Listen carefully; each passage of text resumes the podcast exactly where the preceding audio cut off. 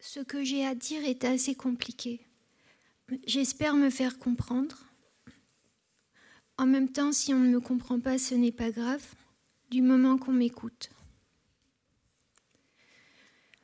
Il y a de ça cinq ans, dans mon oreille droite, j'ai entendu ceci. Dorénavant, vous porterez des habits noirs, nuit et jour. Ça attire la mort. Vous retrouverez ainsi Pascal. Ses cheveux auront beaucoup poussé. Vous ferez un trou dans une étendue de sable avec euh, des petites pelles en plastique. Un trou pour vous étendre à tour de rôle avec Pascal comme des animaux qui cherchent la fraîcheur. Je n'étais ni endormie, ni stone. À cette époque, j'étais en résidence d'artiste en Italie, à Rome précisément. Tous les jours, c'était dimanche. Le dimanche est le jour où je comprends le plus de choses parce que je ne fous rien. Alors, disais-je, une voix a surgi pour faire des annonces et pour me donner des instructions. Passé le choc de la pénétration, je me suis abandonnée. J'ai même pris un malin plaisir à être possédée. Mes actes n'avaient plus beaucoup de sens, mais ils avaient plus de poids, le poids de la nécessité. C'était archi troublant. Je sais reconnaître quelqu'un qui ment pour attirer l'attention. Nous n'étions pas dans ce cas de figure. J'ai obéi. Je me suis donc habillée en noir illico afin d'en savoir plus. Un noir quasi fluorescent. Disons qu'on ne pouvait pas me louper. Ça a été dit à trois reprises. Vous porterez des habits noirs, vous retrouverez ainsi Pascal. En réalité, je ne connais pas de Pascal. Peut-être euh, s'agissait-il d'une personne euh, que j'avais connue sous un autre nom. Parfois, les gens changent de nom. De quel Pascal me parlait-on? Peut-être euh, du philosophe. Peut-être que tout en noir des pieds à la tête, je ferai sa connaissance. J'ai même pensé teindre mes cheveux en noir pour cela. Et la raison m'en a dissuadé. Un débat est né dans ma conscience. Le critère esthétique l'a emporté. Ça va te durcir les traits, me suis-je convaincue les colorations capillaires m'ont souvent désavantagée. Malgré mon trouble, j'étais capable de tirer au moins une leçon de mes expériences passées. Comme je l'ai dit, à l'époque, en janvier 2015 précisément, j'étais en Italie et c'était plaisant. Pourtant, quand il m'a été demandé de faire un tour, un saut dans ma patrie, je me suis exécutée. C'est la voix, bien sûr, qui m'a ordonné le retour au pays natal et toutes les absurdités qui suivent. Patience et sang-froid furent de mise, et surtout indifférence au jugement d'autrui. Quelque part, du côté de Chartres, j'ai dû creuser une tranchée. J'ai fait un remblai avec du sable à lapin pour nous coucher côte à côte quand le dénommé Pascal apparaîtrait. C'est pas une situation qui m'attire spécialement. Tout de même, j'ai fait ce qu'on me disait. Toutefois, j'ai demandé des précisions. C'est quoi ce Pascal? Et je me suis vue répondre sèchement Vous recevrez la visite de Pascal et d'autres morts. Ne bougez pas, ça ne va pas tarder. Pensant que la nuit allait m'éclairer, je suis restée immobile dans le trou. j'étais consentante par curiosité et par peur des représailles. Il valait mieux obéir, me disais-je, pour survivre à la tempête. Il soufflait un de ces vents, la tranchée était humide, c'était glauque. J'étais aux ordres d'une autorité malveillante. Mais peut-être que c'était pour mon bien qu'on me commandait ainsi. J'étais aux aguets, sérieuse, disposée à accueillir des revenants. Et puis l'aube enfin est arrivée. Elle m'a tiré de ces questions et pensées macabres qui m'avaient tenue en éveil. J'ai fait du stop jusqu'à la gare. Mes habits noirs, je les ai secoués pour en ôter la terre et Pascal m'est sorti de la tête. D'autres obsessions y sont venues.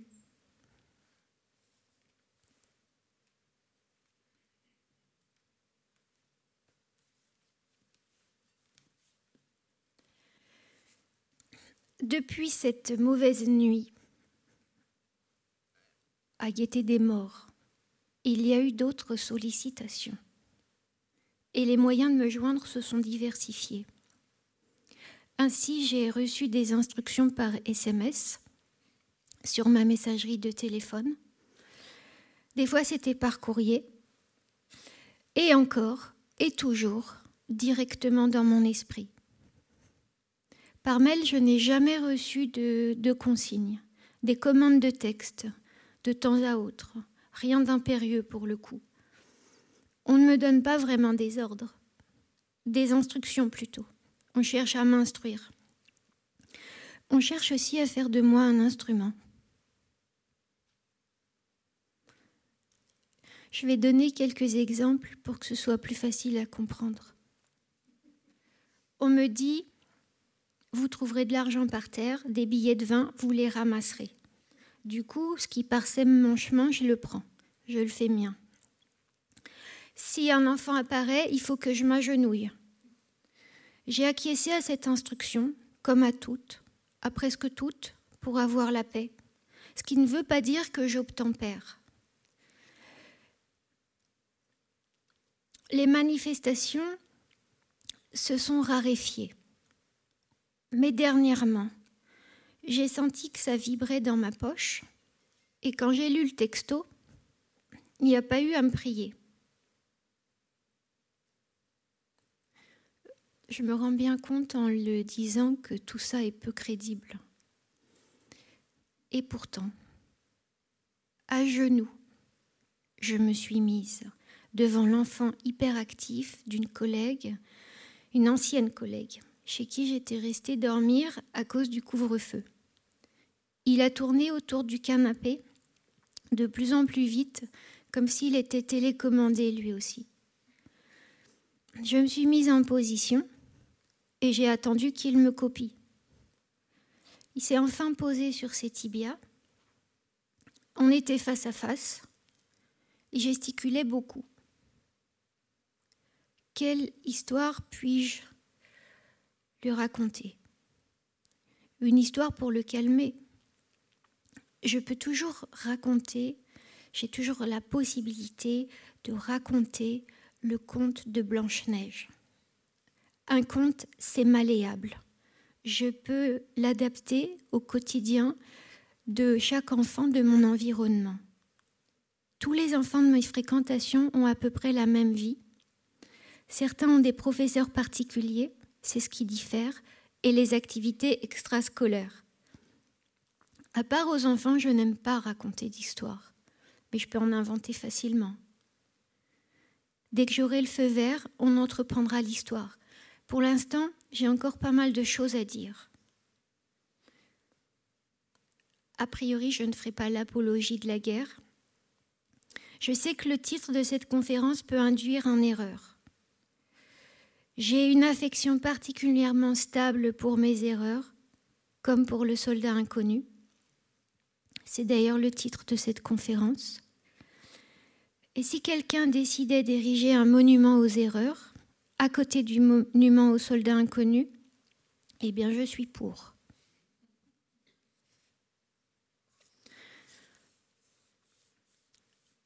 Il serait bien que, que je me présente, mais je me demande si cela ne va pas nuire à mon propos. Mon nom et ma tête vous sont inconnus. C'est normal, on ne me voit pas sur les plateaux de télévision. Par dépit, je vais trouver des gens dans la rue, des gens qui ont l'air sympas, et je leur demande s'ils seraient d'accord pour m'écouter. S'ils refusent, je n'insiste pas. C'est ma faiblesse. Je me soucie trop du bien-être des autres. S'ils me donnent quelques pièces, je les prends. Non parce que j'en ai besoin, mais pour ne pas brimer leur élan de générosité. Et je promets que l'argent n'ira ni dans des alcools, ni dans la cigarette. Quant à la drogue, N'en parlons pas, leur dis-je, la main sur le cœur. Et pourtant, c'est grâce à cela que je pourrais parvenir à la mort et à augmenter ainsi ma connaissance de ce phénomène commenté à tort et à travers.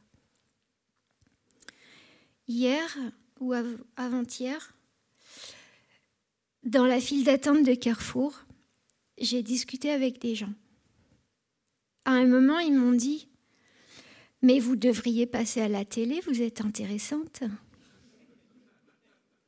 Ils se moquaient. Ils se moquaient, bien sûr. Que voulez-vous avec mon physique? Non, ce n'est pas envisageable. Par contre, ce qui est envisageable, c'est la conférence. Même si on est moche. C'est d'ailleurs mieux, on est plus crédible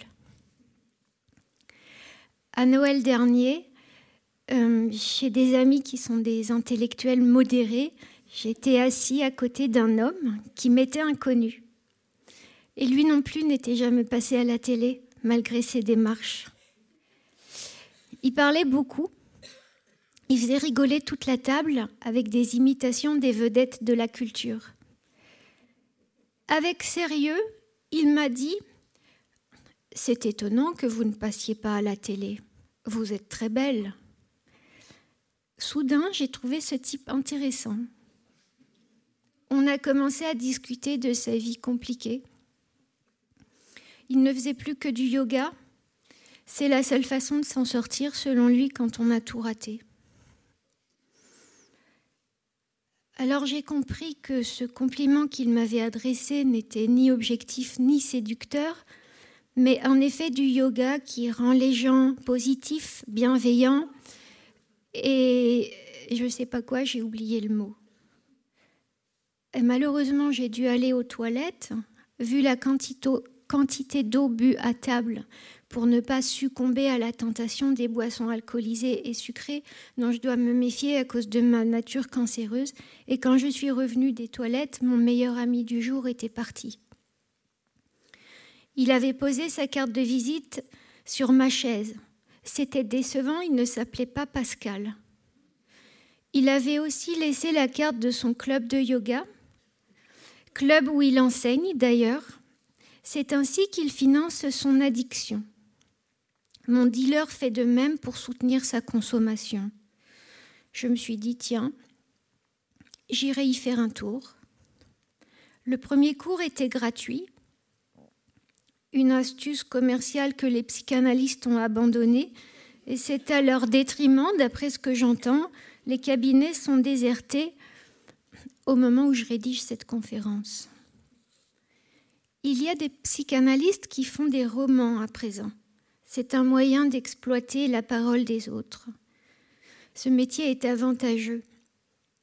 Mais je n'aurais pas aimé le faire, précisément parce qu'il est avantageux une fidélité sociale que mes années sur le divan n'ont pas pu anéantir. Ma grand-mère était bonne à tout faire. On a bien besoin de ces professions qui curent la psyché et assainissent nos intérieurs avec discrétion, sinon secrètement. Elle n'aimait pas le mot grand-mère, ma grand-mère. Elle n'aimait pas la vieillesse. Elle n'aimait pas non plus la médisance. Elle n'aimait pas les disputes. Elle n'aimait pas les serpents. Elle n'aimait pas qu'on entre dans sa chambre intempestivement. Sur le tard, elle passait beaucoup de temps dans cette pièce à soi. Je marche dans ses pas en étant réceptionniste, c'est-à-dire une sorte de domestique, mais à temps, euh, à temps partiel, j'avoue. Pour le service, ma grand-mère, qu'à partir de maintenant je nommerai par son prénom, Yvette, portait une petite robe noire avec un tablier blanc. Peut-être m'arrivera-t-il de dire mamie, puisque c'est ainsi que je l'appelle dans mon fort intérieur, mais en général, je n'écris pas en chaussons. C'est peut-être un tort. Pendant ma vacation de réceptionniste, je suis en uniforme noir, sans tablier. Encore que j'en aurai besoin pour ne pas me salir quand je débarrasse les tasses de café et les plateaux repas. Je n'ai pas de tablier blanc, mais un boléro de couleur bleu horizon. J'en ai un autre, le même modèle, mais orange. Je le mets moins, pourtant il me va bien selon les salariés. Elles disent l'orange ne va pas à tout le monde. C'est vrai, contrairement au bleu. À la mort de son mari, Yvette a entrepris un tricot. Pour s'occuper, elle m'a fait un débardeur. On a pris à la mercerie de la laine bleue qui s'harmonisait avec mon uniforme. Quand il fait froid, j'ai sous mon boléro ce petit pull il est commode, il me laisse les bras libres et j'en ai besoin de mes bras pour la manutention et pour l'écriture. Le 1er janvier 2020, je n'ai fait que ça, du ménage et de l'écriture. Euh, non pas pour m'éviter l'ennui de ce jour blanc, mais pour répondre à la voix qui m'oblige, moins violemment qu'il y a cinq ans, mais avec tout de même de l'autorité.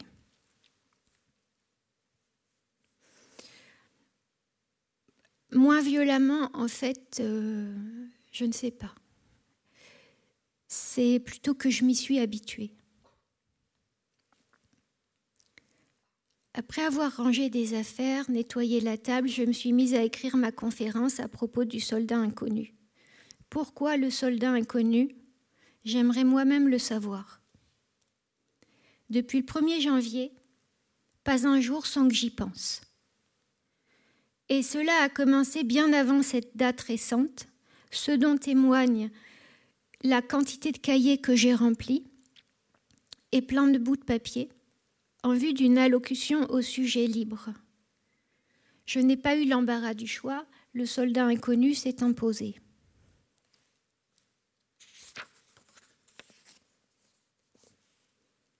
Déjà enfant, j'avais dans mon cœur ces petits soldats. Ils pensaient me donner le blues. Soit j'en faisais une poésie rimée, soit je pédalais à fond autour du monument aux morts devant la mairie. D'où m'est venue cette inclination?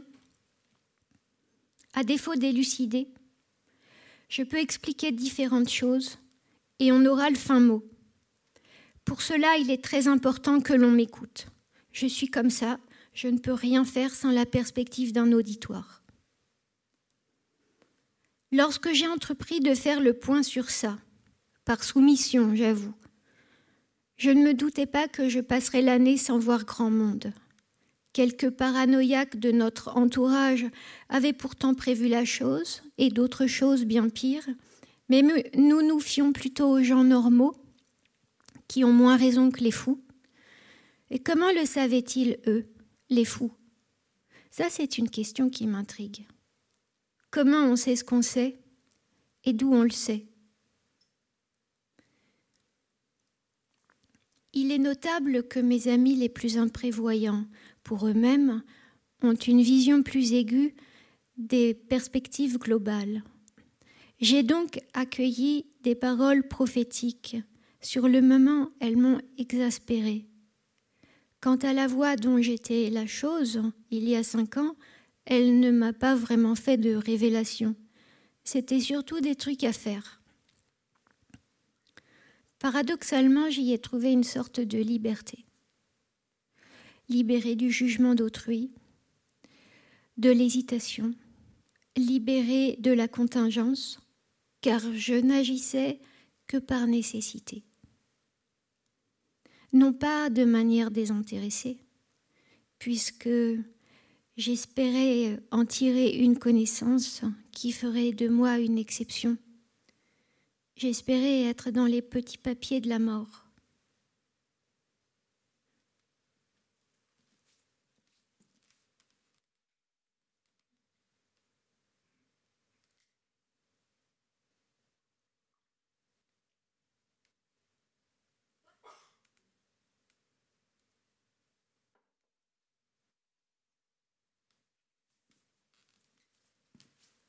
À un moment, à un moment, j'étais en poste aux Champs-Élysées.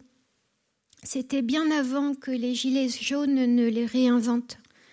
Réinventer Paris, c'était le programme de la mairie de Paris, c'est pour ça que je dis ça.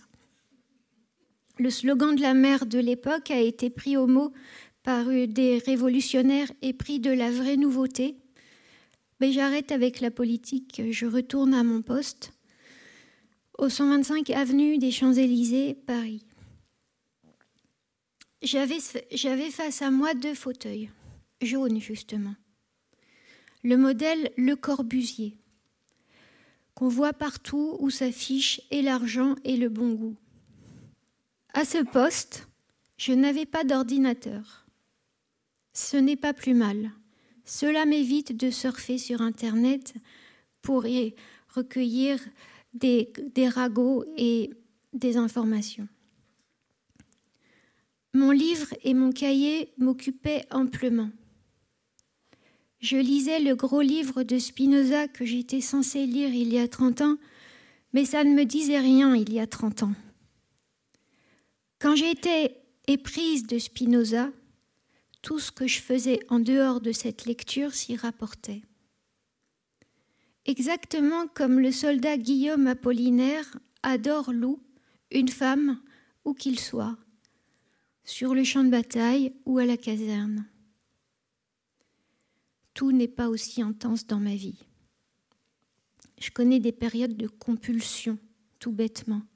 Pour me détourner d'une euh, dépendance, j'en choisis une autre, moins maléfique. À cette époque, le gros livre de Spinoza me tenait éloigné d'une autre obsession dont je n'ai pas souvenir euh, au moment où je vous parle. L'écriture dans mon cahier prolongeait les démonstrations lues dans le gros livre. J'essayais de clarifier ce que je ne comprenais pas. J'illustrais des axiomes par des situations personnelles.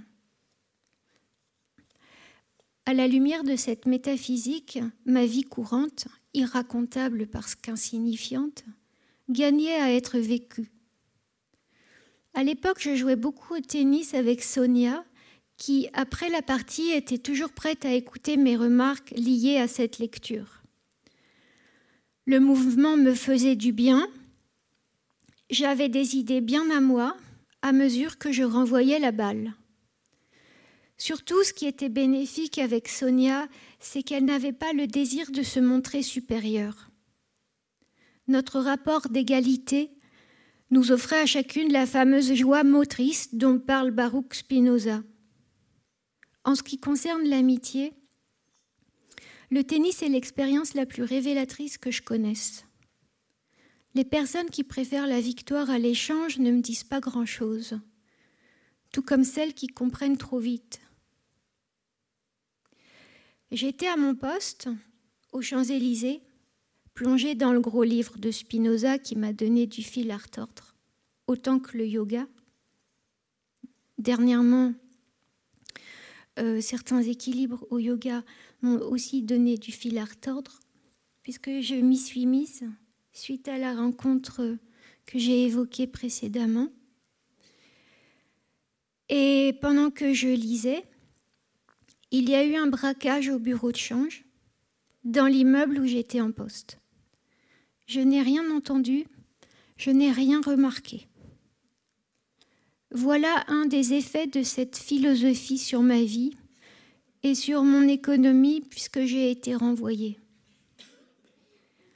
Les malfaiteurs, si on peut les appeler ainsi, m'ont-ils remarqué?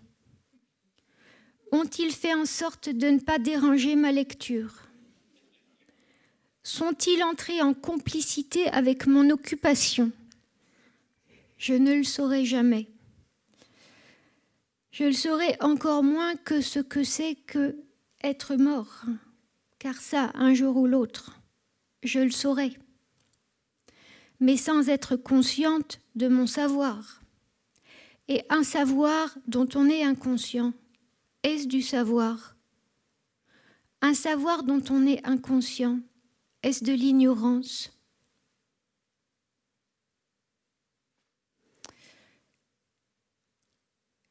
Qu'est-ce qu'être mort? De quelle manière puis-je connaître la mort? Eh bien, en étant mort, tout simplement.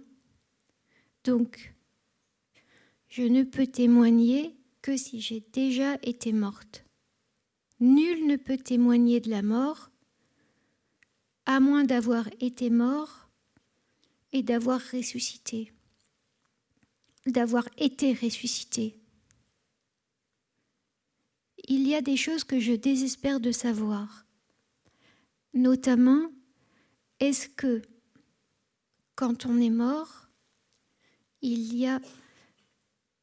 Est-ce que quand on est mort, il n'y a rien? Ou est-ce qu'il y a quelque chose?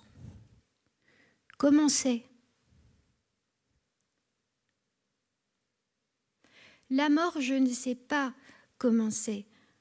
Pour le moment, il me faut vivre avec cette frustration. C'est attristant, mais c'est comme ça. On peut se consoler si au moins on sait reconnaître les morts. Je sais les reconnaître. Savoir reconnaître, c'est ce qui caractérise l'intelligence selon les Japonais. On peut m'utiliser au moins pour ça. D'ailleurs, comme hôtesse d'accueil, j'ai cette fonction.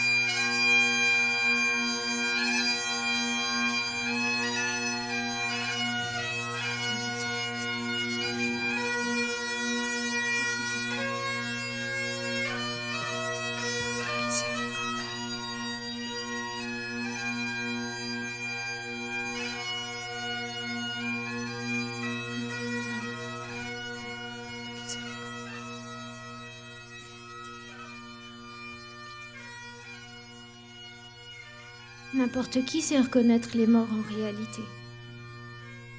On ne peut pas les confondre avec les vivants. Ils ont de grands corps transparents. De grands corps transparents, les morts. Tandis que les vivants sont opaques. À un moment, il y a eu une mode des sacs transparents en PVC. J'en avais un. J'étais fière d'avoir ça. On voyait tout dedans presque. Il y avait une image imprimée sur une des faces de mon cabas. C'était un portrait en pied de Mickey la souris. Je sais que c'est un con, mais j'ai toujours aimé Mickey. Ma tante m'avait offert ce sac.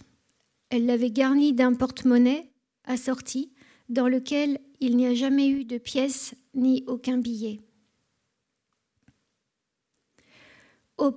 en poste au 125 avenue des Champs-Élysées, un jour j'ai reçu la visite d'un écrivain américain, Paul Auster. Il cherchait le bureau de change. Il s'est approché du point accueil où j'étais occupée à lire. C'était bien avant le braquage, je dirais six mois avant. J'étais déjà dans le gros livre. Ça m'a pris des mois cette lecture.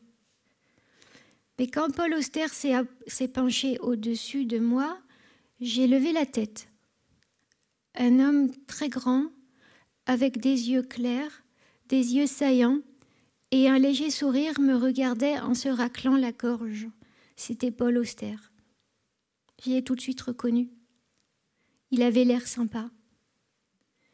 Hésitant sur la nature de son doux sourire, amusement, tendresse ou ruse, j'ai redoublé de vigilance à son endroit. J'ai posé le Financial Times sur mon cahier ouvert pour l'empêcher de me voler des phrases. L'expérience de l'internat m'a appris que les petites doivent se méfier des grandes, qui souvent profitaient de leur ascendant ou de leur force physique pour te piquer tes affaires, tes amis, ou pire, ta ration de chocolat. Bon, mais j'ai pas grand-chose de plus à raconter de ma rencontre avec Paul.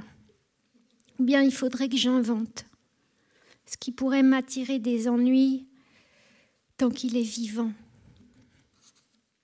Quand les gens sont morts, on peut leur tricoter une histoire, voire deux, même trois, ou même plus. On sait qu'ils ne porteront pas plainte. Ça ne coûtera rien. Quand les gens sont morts, tout est possible. Tu lis leur courrier, leur relevé de banque. Si ce sont des gens intéressants, on appelle ça des archives. Il n'est pas impossible que soit un jour accessible à quelques chercheurs en littérature la transaction de Paul Auster au bureau de change du 125 avenue des Champs-Élysées, Paris. Ben, si on y réfléchit, il est bizarre de fréquenter un tel établissement quand tout déjà à cette époque euh, pouvait être payé par carte bancaire. Je parle du début du XXIe siècle. Pourquoi est-il allé chercher des billets afin de payer sans laisser de traces? Quel achat ou quel service? Je ne sais pas. Je ne sais pas. Je ne sais pas. Cependant, on ne peut pas appeler ça de l'ignorance. Souvent, les histoires naissent de ce qu'on ne sait pas. On se pose une question, deux questions, trois questions, et l'imagination se met en marche. Certains trouvent ça merveilleux, d'autres trouvent que c'est une escroquerie. Pour ma part, j'oscille entre les deux. Comme soldat, j'aurais été le contraire de fiable. Il y aura bien une ou deux histoires qui me viendront pendant la conférence et je leur laisserai la parole. Temporairement. C'est pas que j'adore raconter des histoires, mais je ne censure pas mon imagination. Elle m'a été très utile pour comprendre diverses choses et, elle me donne des sentiments. Pour l'heure, j'ai envie de vous entretenir de ceux qui me passent par la tête et de quelques personnes aussi. Et surtout, il me faut vous parler du soldat inconnu. Il loge en moi, c'est comme un implant, c'est comme une grosse écharde. Il m'oblige à écrire, c'est pas tellement agréable, mais je n'ai que ce moyen pour connaître ma pensée. savoir ce que c'est que ce soldat inconnu. Il remue dans ma matière. Je dirais bien que c'est un concept, mais je ne suis pas sûre d'employer ce mot comme il faut. Je vais y réfléchir. Aucune fiction n'atteindrait le niveau de ce qui me traverse et dont je suis très peu l'autrice. Au moment où je prononce ce mot autrice, il n'est pas vraiment admis par la société qui en grande partie se range aux côtés de l'académie jusqu'à ce que ce soit l'inverse. En ces temps présents, le mot autrice, disais-je, crée une division, notamment parce qu'en France, se positionner est une pratique courante on prend position par rapport à toutes sortes de choses, c'est notre façon de faire de la politique. Avoir une position, c'est statique.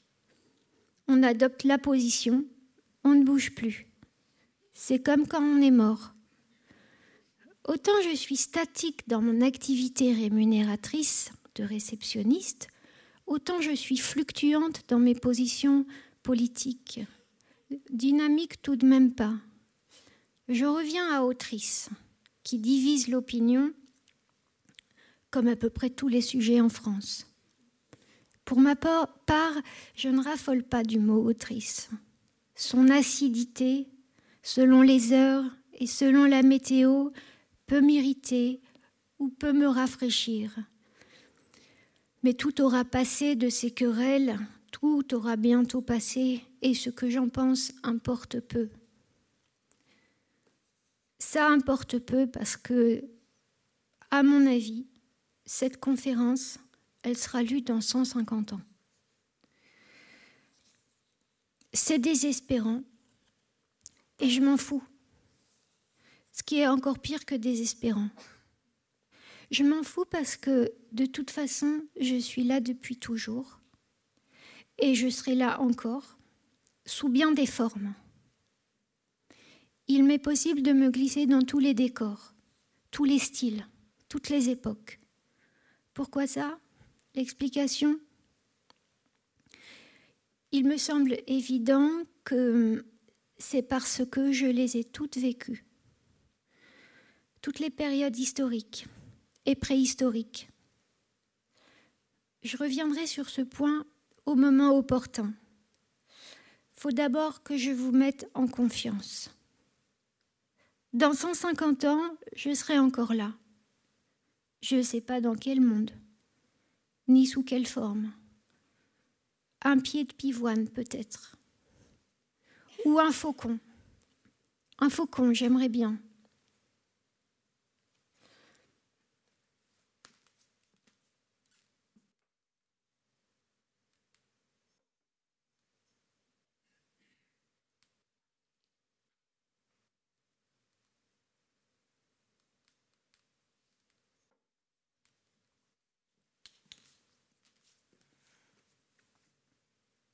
Quelle heure est-il?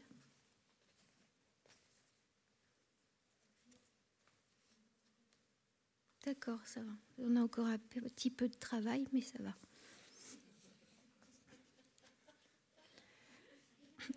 Malgré, malgré tout ce que j'ai pu vous expliquer de ma démarche morale, de ma démarche politique et capillaire, je dois vous avouer que je n'y comprends pas grand-chose. Je ne comprends pas tout de ce que je fais, et encore moins de ce que je défais. Ce qui ne m'empêche pas d'agir avec conviction, du moins avec un motif qui satisfait mon ego tout autant que mon souci des autres. Oh la vanité. Mais surtout, soyons franches, c'est comme ça parce que je suis un peu folle. Je me suis toujours crue jeune fille. Yvette, c'était pareil. Même pendant les 42 journées où elle fut archi-vieille, elle se croyait jeune fille. Au point de mettre sa vie en danger, car elle circulait dans les couloirs de la maison de retraite sans ses chaussons pour y faire des glissades. Les pieds et les jambes lustrés par la fine texture du collant mousse couleur Havane qu'elle achetait par lot à Monoprix. Après avoir fait les commissions, nous traînions bras dessus, bras dessous, on était comme des fiancés. On posait les sacs près du comptoir de clé minute. elle savait qu'on ne nous volerait rien. On circulait au hasard dans les rayons de l'inessentiel. Dès l'âge de six ans, Yvette m'a rendu complice de ses fringales vestimentaires, de son envie de dépenser tout son argent de poche, d'acheter des quantités de fringues. Alors, avant de se décider, elle essaie minutieusement, laissait tous les vêtements minutieusement, elle se tord devant le miroir de la cabine pour voir si la jupe ne la grossit pas, et elle cherche l'approbation ou l'inverse dans le regard de mon petit frère. Et lui en était amoureux, flatté sans doute que son goût de garçonnet importe tant à cette jolie femme. Le jour de ses soixante ans, elle a soupiré. Désormais, je dois m'habiller sobrement. Fini le parme, fini les motifs, fini le rose indien, plus de jupe à godet, ni de bain de soleil, et moins de boucles au burn. Sa dernière année elle a multiplié les chutes. Pourtant, elle ne portait plus de talons hauts. Autrement, je l'ai toujours vue marcher très vite, en sandales hautes à talons compensés. Les chaussures n'étaient pas forcément assorties à ses tenues, ni à la couleur de ses robes cintrées, ni ses, ni ses ceintures ou son foulard. Elle choisissait chaque matin des vêtements et des accessoires compatibles avec son humeur et les associait sans se soucier de l'harmonie visuelle. Il en résultait cependant une sorte d'élégance, une élégance fortuite. Yvette séduisait tout le monde grâce à sa spontanéité. À 87 ans, à la veille de Halloween, elle a fait une chute aux effets spectaculaires. Son visage était entièrement tuméfié. Et aux visiteurs de la maison de retraite qui la regardaient avec insistance, elle disait que c'était un maquillage. C'est bien imité, n'est-ce pas? Peu avant son hospitalisation, elle était en train de préparer le repas. Elle a suspendu son geste et elle m'a dit mon rêve, mon rêve, c'est foutu. Le Parisien était déplié sur la table de la cuisine, j'étais dans les mots fléchés. Allons bon, ton rêve c'était quoi? D'aller à Tahiti. Elle n'a plus vraiment vécu une fois qu'elle a compris que son rêve c'était foutu. Mais tu crois que tu n'iras jamais? Penses-tu? Comment j'irai? Bah, Il faudrait que je t'y emmène. Qu'est-ce que ça me plairait? On ne ferait rien. On regarderait les fleurs. Yvette repose dans ce poème turquoise, ce sont ses dernières phrases. Mon amour, je ne sais pas le dire. Tu m'abandonneras. La main de Dieu est sur moi et tu ne peux pas me défendre. Qu'est-ce qu'on fait? Ces phrases font un poème.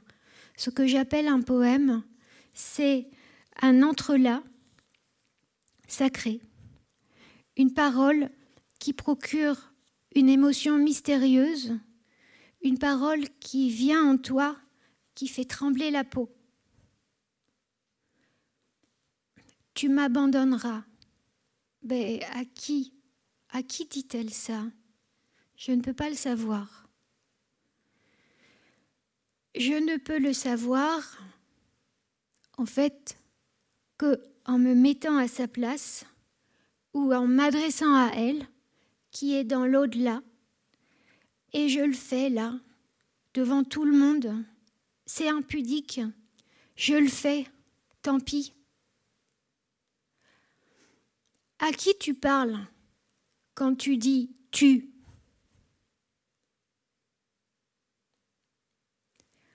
À la vie. Je parle à la vie.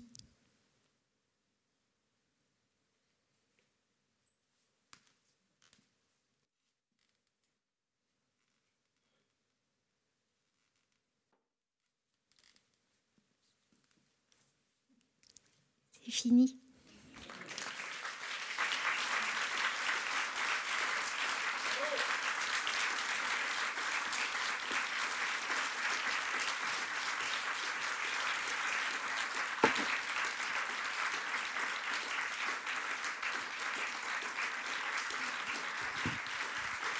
Bravo Gaëlle, merci.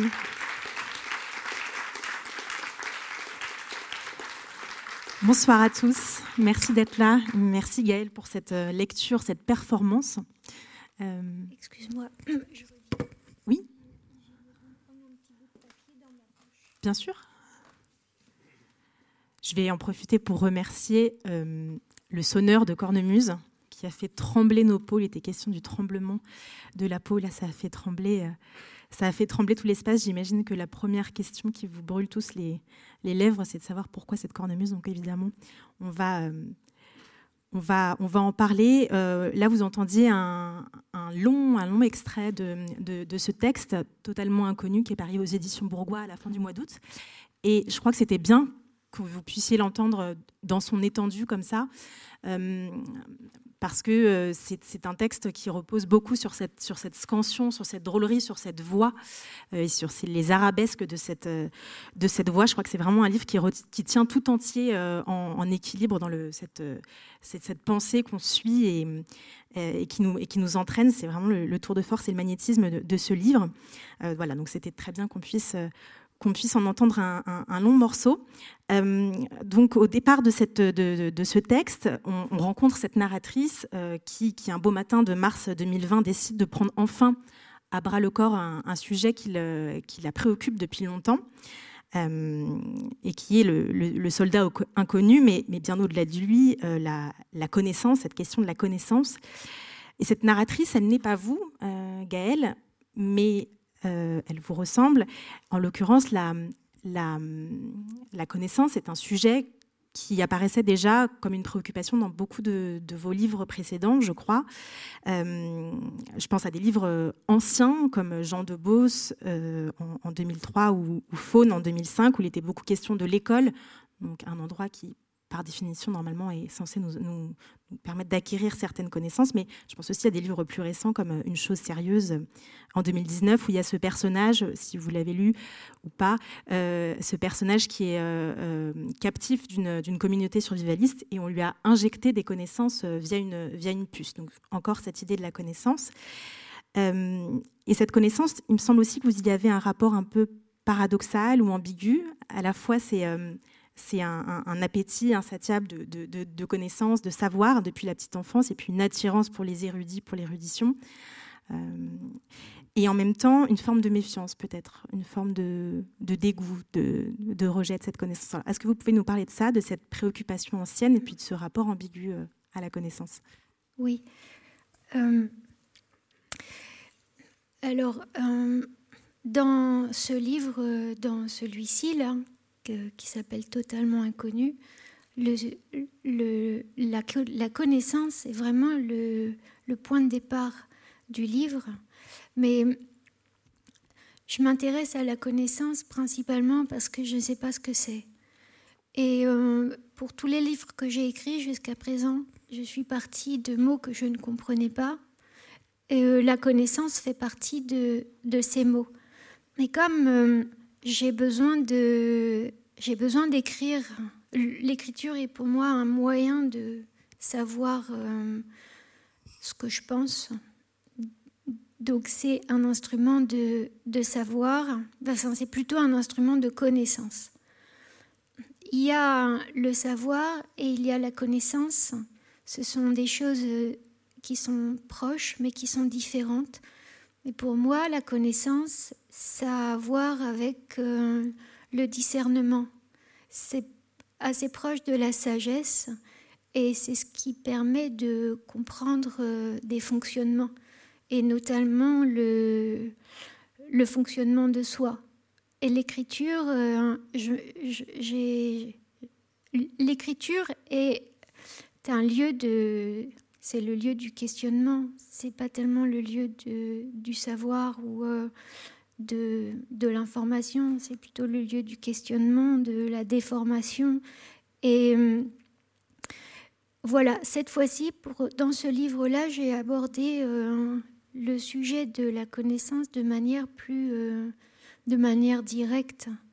Euh, euh, voilà. Mais je ne m'étais pas vraiment rendu compte qu'il en était question dans, dans mes livres précédents. Peut-être, oui, l'école. L'école, comme c'est. L'école et, la connaissance aussi comme, un, comme finalement la perte d'une enfance, d'une innocence, d'un avant la connaissance. Euh, il y a dans, dans Faune, euh, euh, la narratrice évoque son, son, frère, son petit frère, et, et, et, elle, dit au, frère innocent, on caresse les, les, cheveux, alors que moi, je suis en faute avec, avec mes connaissances. Pas dans le crime, mais pas loin. Et, je m'y pousse doucement, en plus. Voilà, il y a cette idée que on perd un, un monde primitif commun avec le frère d'avant la connaissance, en fait. Oui, c'est vrai. Il n'y a pas plus à dire que. D'accord. Alors, on va peut-être revenir à cette, figure, cette non-figure du, soldat inconnu, je ne sais pas comment il faudrait dire, qui est, qui est centrale euh, dans, dans, ce livre euh, et qui est un concept, on l'entendait dans, dans l'extrait que vous nous avez lu, qui est un concept, qui est un symbole, mais qui est aussi un, une, figure, une figure concrète à laquelle vous redonnez euh, une épaisseur, une odeur et, peut-être même une, musique qu'on a, qu'on a, qu'on a entendue. Euh, comment est-ce qu'il s'est imposé ce personnage et en quoi vous vous sentez proche de lui? Hmm. Il s'est imposé, euh, alors il est venu, il m'a contacté sous, au cours d'un rêve. J'ai rêvé un jour, c'était il y a je ne sais plus, euh, mais bon, il y a peut-être quand même une dizaine d'années. J'ai rêvé, euh, le matin, je me réveille, je, me réveille et je me souviens d'avoir rêvé que je venais d'écrire un livre qui s'intitulait Le soldat inconnu. Mais je ne savais rien du, rien du livre. Et toute la journée, j'ai essayé de me souvenir euh, du rêve et surtout, j'étais très intriguée par le contenu du livre. Et à la fin de la journée, je me suis dit, ben, finalement, euh, il faut que tu écrives ce livre, parce que c'est la seule façon de connaître, euh, de, connaître le, le, contenu du livre. Donc euh, voilà, c'était ça. Mais ça entrait en résonance avec des des questions que je me posais depuis euh, un certain temps. J'avais commencé à m'interroger beaucoup euh, sur euh, la connaissance et disons que je me posais une question précise qui était comment se fait-il que il y a des choses que je ne connais pas que je connais quand même? Et à ce moment-là, c'était j'étais en poste non pas aux Champs-Élysées, mais hum, près du parc Monceau.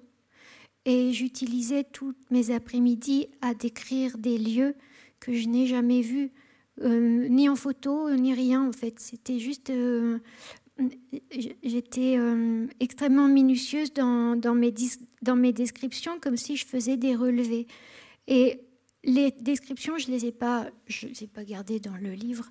Pas très intéressant, mais ce qui m'intéressait, c'était comment, comment je connais ce que je ne connais pas et, et je reviens au soldat inconnu, mais disons que ça, ce qui m'intéressait, moi, c'était finalement, c'est moins la connaissance que le, les moyens de connaître.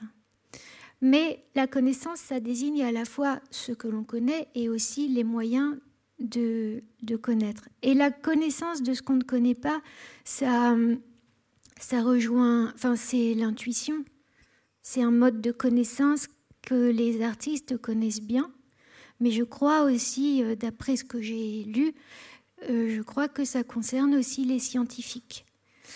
Et euh, bon, voilà, c'est ça, c'est quand j'ai rêvé du soldat inconnu. 24 heures plus tard, j'avais fait, j'ai fait le lien avec ce qui m'occupait l'esprit dans mes cahiers depuis, plusieurs années. Ce qui est assez intéressant avec cette figure du, soldat inconnu et qui vous interpelle, en tout cas d'après ce qu'on peut euh, lire dans cette, conférence, cette allocution libre, c'est qu'il euh, est à la fois un, en tant qu'être de, de chair, enfin plutôt d'os et de poussière, et plusieurs, puisqu'il représente tous ces, tous ces êtres morts. Euh, c'est à la fois un être concret, un être abstrait, et puis en même temps, il est mort, et en même temps, il représente l'éternité. Donc, c'est, voilà, lui aussi, il amène à toutes sortes de, de, connaissances, de réflexions. Et euh, il, euh, nous permet aussi de, de, faire le lien vers une autre, un autre thème qui, je crois, est central à ce livre, qui n'est plus la connaissance, mais la reconnaissance. Euh, le soldat inconnu, vous en faites une sorte d'emblème de l'anonymat. le soldat, vous écrivez que c'est celui qui consent à n'être personne, puisqu'il se bat non pas pour lui-même, mais, mais, pour la patrie, pour, pour la France. or, n'être personne, comme un soldat, on sait depuis votre livre qui porte euh, ce, titre, que c'est euh, une fin en soi pour vous, presque une, recherche, euh, en tout cas une manière d'être au monde qui vous intéresse. Pourquoi est-ce qu'il faudrait savoir rester une sorte de soldat inconnu pour vous? Ben, Pourquoi? Je, pense parce que c'est un, c'est un défi de ne pas... disons que la dissolution de la dissolution de, de l'ego, la dissolution du moi, c'est très intéressant, quoi. Ça demande, ça demande un, effort qui, euh, qui vaut vraiment la peine. Euh, mais je ne sais pas vraiment pourquoi euh, c'est pourquoi j'ai une telle fascination pour les gens qui, euh, parviennent à, se débarrasser de comment dire de cette de ce désir de reconnaissance qui est enfin parce que c'est exceptionnel en fait tout le monde aspire à ça. Le, euh, tout le monde veut tout le monde veut la reconnaissance. Est-ce que c'est peut-être la sécurité en fait? Le, besoin de reconnaissance, c'est le besoin de sécurité, mais la connaissance aussi, le besoin de connaître, c'est le besoin de sécurité. Et euh, alors, euh, je pense que euh, les gens qui sont au-delà de ça, qui sont indemnes de, cette, de ce désir, sont pour moi, en tout cas, sont, des êtres supérieurs. Donc je, les, je, leur voue euh, une admiration euh, dont ils se fichent éperdument. Donc c'est ça, c'est ça qui me plaît. Alors vous avez compris aussi que cette, euh, cette conférence, cette allocution libre, elle est, elle est rédigée, préparée par cette narratrice dans un contexte de confinement en mars 2020, qui est aussi euh, euh, un moment où vous avez euh, sans doute écrit une grande, une grande partie de ce livre. alors jusque-là, rien, de, rien d'exceptionnel. Je pense qu'il y a beaucoup d'écrivains qui ont mis ce temps à profit pour, pour écrire quand ça ne les a pas totalement bloqués. mais là où c'est plus singulier, c'est que ces contextes d'enfermement, on les retrouvait déjà euh, dans, plusieurs de, vos livres précédents. Euh, il y, a ce livre euh, où la narratrice est hôtesse d'accueil, donc Naître personne, dont on a déjà parlé tout à l'heure. Elle est, elle est enfermée en fait dans les toilettes de sa grande entreprise et donc elle se met à écrire le, fil de ses pensées sur le, sur le papier toilette. il y a aussi dans Une chose sérieuse dont j'ai parlé aussi, ce, donc ce personnage qui est captif d'une communauté survivaliste, donc là encore il est un petit peu enfermé. Dans mon prochain, vous mettiez aussi en scène une réceptionniste dans sa petite, euh, dans sa petite guérite que vous appelez la cage. Euh, donc, un certain nombre de, situations d'enfermement. Alors, comment est-ce que vous, vous avez vécu euh, le, confinement et comment est-ce que ça a influencé l'écriture de ce livre totalement inconnu? Ah, J'ai adoré le confinement. Et je ne sais pas si ça a influencé le. Oui, ça a influencé, probablement ça a influencé l'écriture, parce que disons que pour tous mes livres, en fait, les livres de, de 2010 à, à 2020, tous, ces livres, tous les livres qui ont été écrits dans cette décennie euh, étaient euh, des livres qui, mm, où je mettais en place un, un, dispositif, si on peut appeler ça comme ça, en tout cas une situation d'exception, qui était en fait un cadre euh, qui me permettait de dire, d'écrire librement et de convoquer un grand nombre de choses en rapport avec ma question de départ, avec le, le, le, ce qui me ce qui m'occupe l'esprit. Bon, et là, il y a eu le confinement. Et euh, quand il y a eu le confinement, j'ai été débarrassée de, euh, cette euh, tâche qui consiste à trouver, un, trouver une, situation d'exception qui va me fournir un cadre narratif. Et en fait, ça m'a vraiment libérée de ça. Et ça faisait un petit moment en fait que je me disais, faut que j'arrête avec, euh, il faut que j'arrête avec cette justification, avec euh, le, le, le, le, cadre, euh, le dispositif narratif. il faut arrêter avec ça, avec cette, cette forme commerciale. Mais si, mais grâce au confinement, j'avais même pas besoin d'inventer une situation. Quoi. Il suffisait de, bah de comment dire, de d'organiser euh, les pensées sans sans faire semblant. C'est intéressant que vous parliez de, de, cadre et de dispositif parce que j'ai l'impression que vous avez un rapport à, l'écriture. C'est une idée qui revient dans, plusieurs de vos livres, qui est toujours du côté de la clandestinité. Vous dites que si ça, ça ne vous intéresse pas d'écrire, en fait, s'il n'y a pas de transgression des règles et d'un cadre, justement. Oui. Pour moi, c'est toujours euh, l'écriture. Elle est, elle est effectivement, elle est, elle est clandestine. Euh, j'ai beaucoup de mal avec le avec le statut de statut d'écrivain. Euh, par exemple, à un moment, j'étais en résidence d'artiste en Italie, à Rome, et euh, à la Villa Médicis. Et j'étais très très mal à l'aise avec le, le, le, fait, avec le statut le fait d'avoir un statut d'écrivain.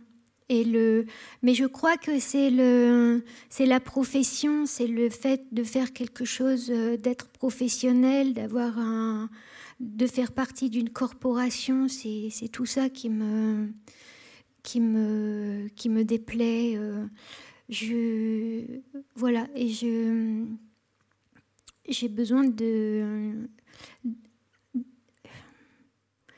je sais pas, d'écrire en fait euh, comme euh, en faute.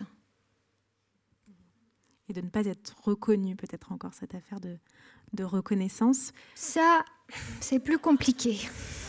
Pas reconnu dans un statut peut-être, mais la reconnaissance littéraire, oui, j'imagine que ça vous importe quand même un peu.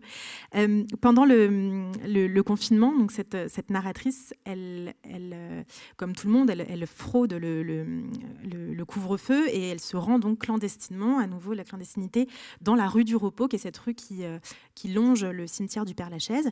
Elle y rencontre des vivants, qu'elle appelle d'ailleurs des connaissances à nouveau des connaissances, et, elle s'interroge sur les morts en même temps, qui sont euh, de, l'autre côté du mur. Et euh, la mort, on l'entendait, je crois, beaucoup dans l'extrait, elle, en fait, elle, hante tout le livre. Est-ce que c'était ça, au fond, euh, aussi, au-delà de la connaissance, le sujet de votre livre? Mm, Oui, parce que, disons que ce qui est, bien sûr, la mort, mais je crois que la mort c'est, est, est, présente dans tout, est présente dans tous mes livres. Elle prend différentes formes, mais voilà, elle est présente dans tous mes livres. Mais là, la mort était comme... Je ne pouvais pas ne pas parler de la mort, puisque s'il y a bien une chose qu'on ne peut pas connaître, c'est la mort. Disons que la mort, euh, on peut y penser, on peut la penser, mais on n'y a accès que par des moyens intellectuels. La connaissance de la mort et la sphère de l'être, c'est deux choses qui ne peuvent pas se rencontrer. Et c'est pour ça que je pouvais pas ne pas ne, pas enfin il fallait que je donne beaucoup d'importance à, à, la mort comme comme voilà, c'est le, le pendant, c'est l'ombre, c'est ce qui contraste avec, euh, avec la connaissance, avec, la, avec cette notion-là. Et euh, dans mes livres, en fait, mes livres des dix années, là, c'est, je ne sais pas si vous avez remarqué, enfin, vous en avez lu plusieurs. Oui. Alors, vous avez vu qu'il y a toujours des, des choses qui sont contraires, qui s'articulent. Par exemple, dans mon prochain, c'est euh, le génie et l'impuissance. C'est toujours des notions qui sont, qui sont en, opposition. Et euh, bon, là, j'ai et là j'ai articulé la mort et, et, la connaissance, mais quand même d'une manière euh, assez drôle, légère. Oui, hein. je crois pas. C'est pas un livre très. C'est pas un livre très sérieux. Grave, oui, mais sérieux, non. Oui, il y a une manière de ne pas se prendre au sérieux chez vous qui est, qui est essentielle, je crois, dans tous vos livres, de mettre à distance un peu cet esprit de sérieux qui frappe un peu certains livres contemporains en particulier. Oui, je, sais, je, je, ne sais pas, mais tout ça, c'est une question de distance. Et euh, je, la distance, euh, je l'ai euh, c'est vraiment au millimètre près. Je travaille beaucoup ce. Oui, je suis très attentive à la, distance euh, entre. mais c'était très difficile d'en parler parce que c'est intuitif, quoi. C'est. Euh, bon, voilà. Il faut. En tout cas, là aussi, ce qui. Je dis juste un autre petit truc parce que c'est l'histoire, cette histoire de distance qui m'y fait penser. C'est euh,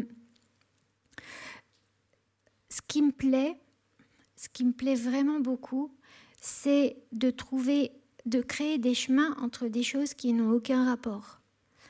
Alors, euh, donc c'est soit articuler des notions qui, sont, qui semblent en opposition, mais sinon c'est créer des, chemins entre des choses qui n'ont aucun rapport. Et ça, c'est justement euh, de cette manière-là, je, travaille euh, ma distance. Donc, par exemple, je vais euh, créer un lien entre les affects et les concepts, euh, la menuiserie et la génétique. Enfin, je parle de ce livre-là. qu'est-ce qu'est-ce qu'il y a encore? Il y a le soldat inconnu et ma grand-mère. en fait, des choses qui sont dérisoires et euh, des choses qui passent pour euh, des, sujets, euh, des sujets importants, universels. Alors, vous avez parlé de, votre grand-mère et le lien de cette grand-mère euh, au, soldat inconnu. Euh, ce personnage d'Yvette, on, le rencontrait aussi dans plusieurs de vos précédents livres, parfois sous un autre nom, celui d'Yvonne, mais je crois que c'est plus ou moins le, même personnage. Personnage assez vif, assez, euh, simple et, spontané.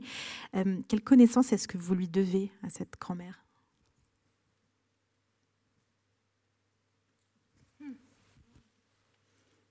Peut-être des trucs de cuisine. Je fais pas la cuisine, mais les seules choses que je sais faire, c'est parce que j'ai parce que j'ai regardé euh, ma grand-mère euh, faire ça, alors que moi j'étais en train d'écrire euh, dans mon cahier. Non, mais bien sûr qu'il y a autre chose, mais je sais pas quoi. Je me disais peut-être une confiance en l'intuition. Vous nous avez parlé de l'intuition tout à l'heure et s'adresser à la vie en disant tu comme ça tout à coup, euh, en trouvant ça parfaitement normal et naturel. Peut-être, je ne sais pas. Non, je pense que ce sont plutôt des, ce sont plutôt des gestes. Je pense que ce sont des gestes, des choses qui sont incontrôlables. Mais je ne dirais pas que. Je ne pourrais pas dire que qu'on m'a transmis euh, une attitude euh, vis-à-vis de la vie. Je crois pas. Je crois que j'ai trouvé toute seule. Alors peut-être une toute dernière question parce que le temps est passé très vite et je sais qu'il y a une autre euh, rencontre qui suit. vous nous avez parlé, enfin dans, dans l'extrait qu'on a entendu, il était question d'Apollinaire à un moment donné, c'est fugitif, mais on entendait parler de ses poèmes à loup. Euh, il y a aussi ce poème euh, turquoise de la grand-mère, cette façon de poème, cet entre-là, je crois que vous parlez d'un entre-là. Euh, la poésie, elle est présente comme ça par petites touches dans ce livre et dans bien d'autres livres. Celui-ci, totalement inconnu, se termine d'ailleurs par un poème. Et vous citez à d'autres moments Nerval, Breton, Apollinaire, beaucoup. Qu'est-ce que c'est la poésie pour vous? Est-ce que c'est une tentation, un horizon? Euh, J'écrivais des poèmes quand j'étais beaucoup plus jeune. Euh, que je les, ai gardés, mais ils sont vraiment pas, ils, me plaisent pas du tout. En revanche, euh, ce que j'aime bien avec les poèmes, j'en écris très peu. quand j'écris un poème, il, il s'impose. C'est-à-dire que c'est comme si j'écrivais sous la dictée. Et c'est vraiment un phénomène incroyable. C'est comme si j'étais... Tout à coup, j'ai l'impression d'être le désert et il pleut. Et j'écris sous la dictée. Donc j'ai écrit quelques poèmes. Euh, je dirais qu'en sept ans, j'en ai écrit deux, peut-être trois. Mais je ne les ai pas vraiment écrits. Ils sont venus.